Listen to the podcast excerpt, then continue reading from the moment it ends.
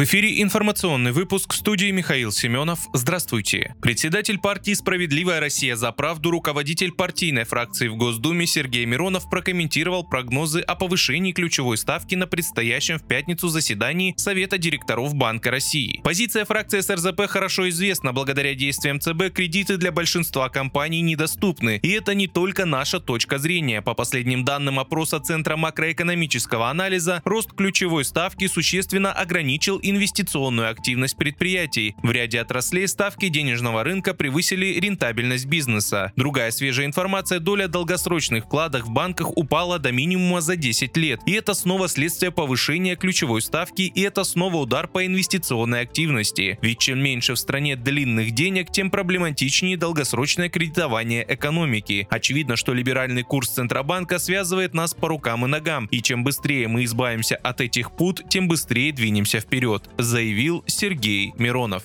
Прибывающие в Россию трудовые мигранты не становятся для россиян близкими, и привлекать огромное количество таких людей в стремлении заполучить в Москве дешевую рабочую силу не следует, заявил патриарх Кирилл на встрече со студентами Московского педагогического государственного университета. Отвечая на вопрос о демографической ситуации, патриарх сказал, что Россия – великая страна, но у нас не хватает людей. Вот и появляются гастарбайтеры, которые вначале выглядят как совсем чужие иностранцы, не умеют говорить, потом немножко начинают общаться по-русски, а потом женятся на русских, прописываются, становятся гражданами, сказал он. Патриарх отметил, что в связи с этим есть один риск. Такого рода люди не становятся нам близки ни по вере, ни по культуре. У них своя вера и своя культура. Образованный, интеллигентный русский человек должен с уважением относиться и к вере, и к культуре других людей. Но если иная вера, иная культура будут так распространяться, что в какой-то момент они сравняются или, не дай бог, станут доминировать, то мы потеряем страну, мы потеряем свою идентичность, заявил патриарх патриарх.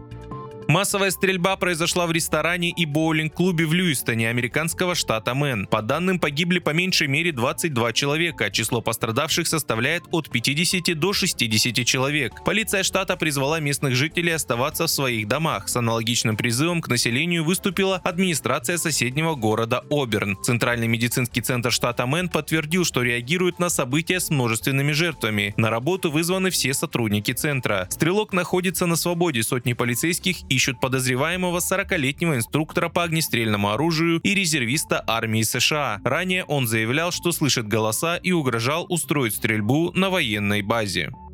В России научились замещать импортные детали для нефтепереработки. Первую партию высококачественных российских деталей для нефтепереработки изготовили специалисты Омского государственного технического университета. Как отметили в пресс-службе вуза, производство аналогов сложных зарубежных элементов оборудования по отечественной технологии является важным шагом для экономической независимости страны. Критически значимую роль в процессе нефтепереработки играют катализаторы, так как они запускают и ускоряют реакции, при которых из сырой нефти получают полезные продукты, например, различные виды топлива. Большая часть таких активаторов импортировалась из-за рубежа, а после прекращения поставок из-за санкций их импортозамещение стало первостепенной задачей для промышленности, рассказали в Омском государственном техническом университете. Вы слушали информационный выпуск. Оставайтесь на справедливом радио.